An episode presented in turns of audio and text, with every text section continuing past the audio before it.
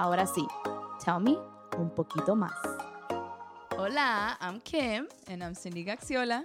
And this is our special segment of Tell Me Un Poquito Más Questions. Es nuestro segmento especial de Tell Me Un Poquito Más Preguntas.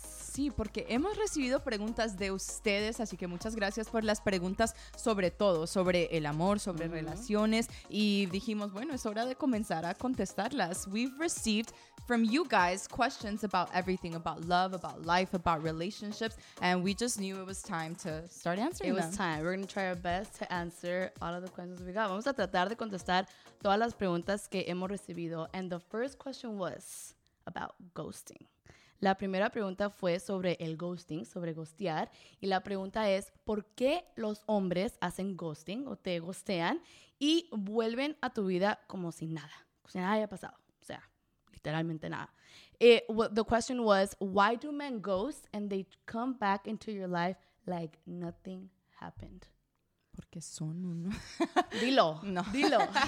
No, no, no, no. Primero que nada, quiero cl- clarificar de que esta pregunta la hizo una chica, entonces está preguntando sobre los chicos, pero los chicos no son los únicos que hacen ghosting, las chicas también lo hacen, así que hay que reconocerlo. This question was asked by a female, so she's asking why men ghost, but we just want to clarify that we know that it's not just men that ghost, women do it too, so let's not just women do do it too, but I think women are more sentimental in that area or more open about it. Las mujeres como que son más abiertas sobre eso, más sentimental. Yo no creo que un hombre dejaría esa pregunta, la verdad. Tú no sabes, déjalos Oh, maybe. preguntar, déjalos. Tal vez. Pero, ok, ¿qué es el ghosting? What is ghosting? To me, before Cindy gets into it, to me, ghosting, it's rude. It's it's disrespectful, and I do think it takes a level of immaturity. Yo siento que el hacer ghosting es es grosero, es una falta de respeto y es inmaduro. O sea, ¿cómo? No sé, no, no, no se me hace grosero que de un día para el otro como que, ok, ya no me interesas, bye. Are you okay? Yo estoy súper bien, o sea, no estoy dolida, I'm not hurt, but I'm just, it's rude, it, it is rude. Tell me you've been hurt without telling me. She's like, I'm not hurt. I'm not hurt at all, I mean, no, es en serio, sí es grosero, it, it's rude, I think it's, it's Yeah, rude. no, I agree. I agree. Well, I agree with your definition of, of ghosting, but in general, in general, Put thumbs up if you agree with me. in general, def, uh, the definite, well, ghosting is when you end a relationship without any explanation and you cut off all communication. And that sums up what ghosting is. El, el hacer ghost a una persona es cuando terminas una relación y cortas todo tipo de comunicación sin ninguna explicación.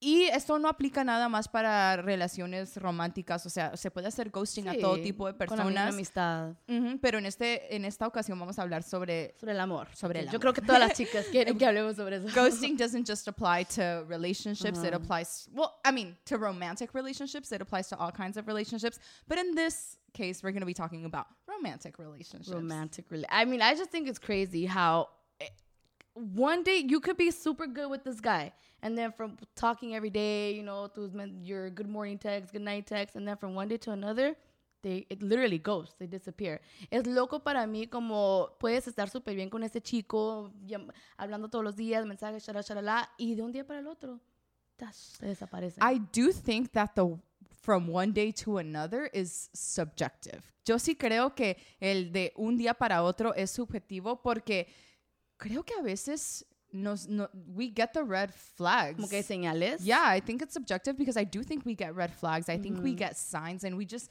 we're kind of blinded or we don't want to see them, mm-hmm. we don't want to admit them. So to you it might feel like it's from one day to another, but it may have been gradually. Sometimes it is from I was gonna to say, I think it could. I think it could could. There could be that you know he's not. You're not fully aware of it, but it could happen that it's from one day to another. it could. So then why do you think people ghost? Why do people ghost? I mean, honestly, I think I don't justify it, but I do think having that talk is not the most comfortable thing in the world. I think it does bring you out of your comfort zone. I think the easiest way thing to do is just do out, like just I'm not interested, I'm done. Este, siento que es la forma más fácil de hacerlo sin tener que tener esa conversación, sin tener que pasar por eso. Lo más sencillo de hacer es como de que, ok, ya no me interesa, ya no a contestar mensaje. Yeah, of course. You avoid having to deal with something. Ujú. Ev- evades, evades el Ujú. tener que confrontar eso, porque como dices tú, puede ser incómodo o es, como dices, es, es más fácil. Y sí requiere, creo que sí requiere cierto nivel de respeto hacia esa persona y cierto nivel de, de madurez de, de, de uno mismo. I do think it, it requires a certain level of respect and, and respect for that person and maturity on your end as well. And let's be honest, other times it could be that too. Other times they're talking to a lot of girls. They're talking to a lot of girls at the same time. Están hablando con otras chicas al mismo tiempo y no sé, le interesó más la otra y para ellos se les hace más sencillo como dejarlo para un día para el otro. O sea, como te digo, se me hace una es rude. No sé, have, have you ever ghosted? Have I ever ghosted? No, I mean I'm a I'm a communicator. Like yeah, I you are. I like to communicate. Cindy, like, I like to you and like boom, boom, boom, boom. I like to say things how how they are and I like I've had an example where I'll be talking to someone, we'll go out on a date and if I wasn't feeling it, I'll communicate it. I'm like, "Yo, like they'll text me and I'm like, "Yo, you know what? I don't really see you like that. Like I see you as You say friend." that? Yeah, I Like, do. and it's that? weird. It it does that is weird. I've never done that. I've done it. You say I don't see you, like I don't see it going anywhere. Yeah, I do. Because I how do they want- respond? Because I don't want to be rude. So they respond like, "No, it's cool. Like we just want to be like I just want to be your friend." Like, and but most of the most of the time it- we are not friends. Like, but at least I leave it up to them. Like it's their choice. If you want to be my friend, I'm being real with you. I see you as a friend, and if you want to be my friend, cool. And if you don't see me as that, then that's cool too. But I'm communicating. I'm being transparent. See, that's a level of maturity right there. I would hope so. I think I've ghosted, but this was way I was immature. I was immature. Literally, it was that is exactly what happened. We would talk on the phone, todo esto. I just started to lose interest. But I was immature. I was way, this was a long time ago, and I started to lose interest. Y ya, like he would call me, I just wouldn't answer. Este, yo sí hice eso, era cuando estaba más inmadura. Yo estaba hablando con un chico, hablando por teléfono, mensaje, todo, y de un día para el otro, o sea, como que ya no, ya no me interesó y me hablaba y ya no le contesté. Entonces ya no haces ghosting. No, ya no. La- I, I would hope I don't. Maybe I, I would hope I don't. Yo esperaría que no lo haría. A mí me encantaría tener esa madurez que tú tienes. I would hope that I have that maturity if I were to be in a situation like that to be upfront about it. I think it just comes down to don't do unto others what you don't want done to yourself. Yo creo que es no le hagas a otras personas lo que no te gustaría que te hagan a ti, porque I es- agree. eso es feo, que te hagan eso es feo. horrible, es horrible. Now, I think um, once, ponle tú por la chica, the girl that has been ghosted, right? You were talking to him, he stopped talking to you, and then two months after, he tries to come back into your life. How do you respond to that? Este, para esa chica que sí ha sido ghosted, que un chico la ghosteó, que, ¿cómo reaccionas? O sea, estaban hablando ustedes y de un día para el otro sí te dejó de hablar y trata de volver a tu vida como dos meses después. O sea, ¿cómo, cómo respondes a eso? Porque yo siento, yo he escuchado diferentes cosas como de que no le digas nada, no lo confrontes para que él no piensa que te importó mucho, o sea, no, no lo hagas un big deal.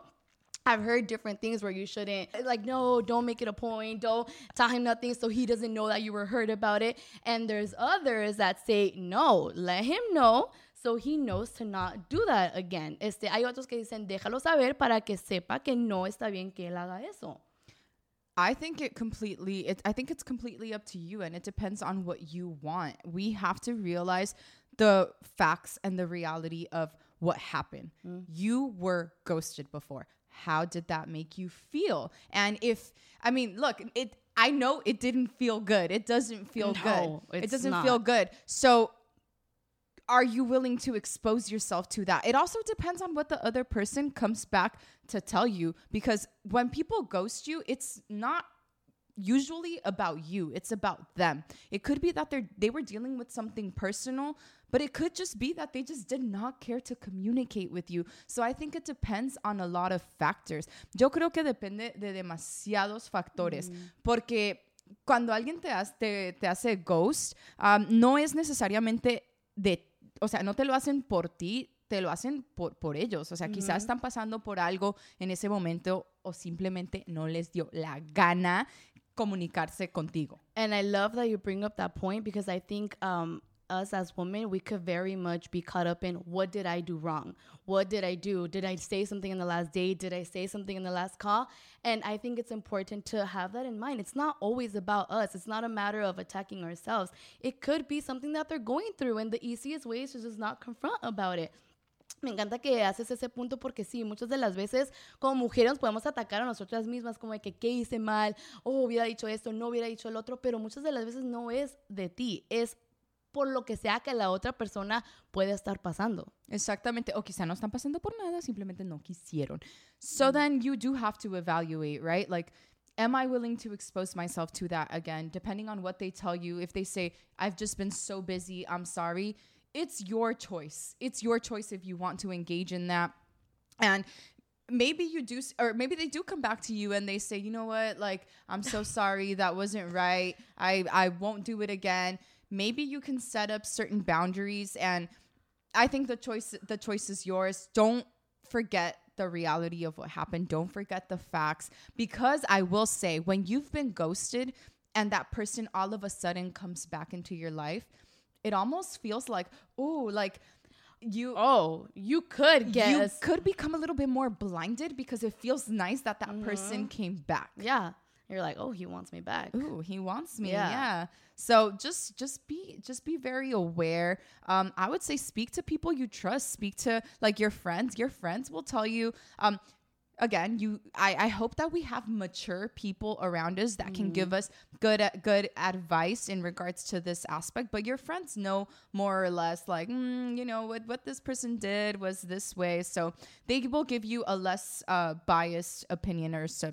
hopefully less bias. I don't know. Yes. No, I think to uh, conclude it is I think definitely be careful if some if you've been ghosted and he comes back into your life. If you go, I do feel that if you go back into it like nothing, I mean, they could they could be like, oh, I mean, if I could do this again and again, you could run that risk of them doing it again and be hurt by it again. Para concluir esto es ser sabias, o sea, si el chico sí te ha hecho ghost y trata de volver a tu vida y tú regresas con él como si nada, probablemente para él él va a decir, oh, bueno, si se lo puedo, si vuelve conmigo como si nada, yo se lo puedo volver a hacer y, y you know, puede ser un uh, pattern, uh -huh, uh, pattern. un pattern.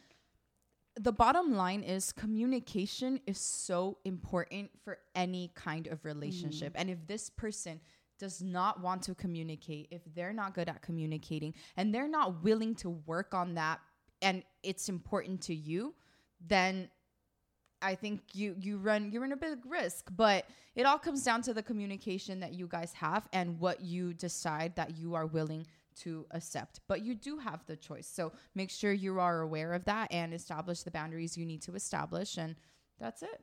El punto es que la comunicación es súper importante y es súper clave en cualquier tipo de relación. Entonces es importante y esa persona que te hizo ghost decidió no comunicarse contigo. Entonces hay que estar consciente de eso y decidir cómo queremos proceder con ellos. Exactamente. Así que esa es nuestra opinión de ghosting. Espero que no seamos ghosted. I hope that we're not ghosted. I hope that ghosters. we don't ghost.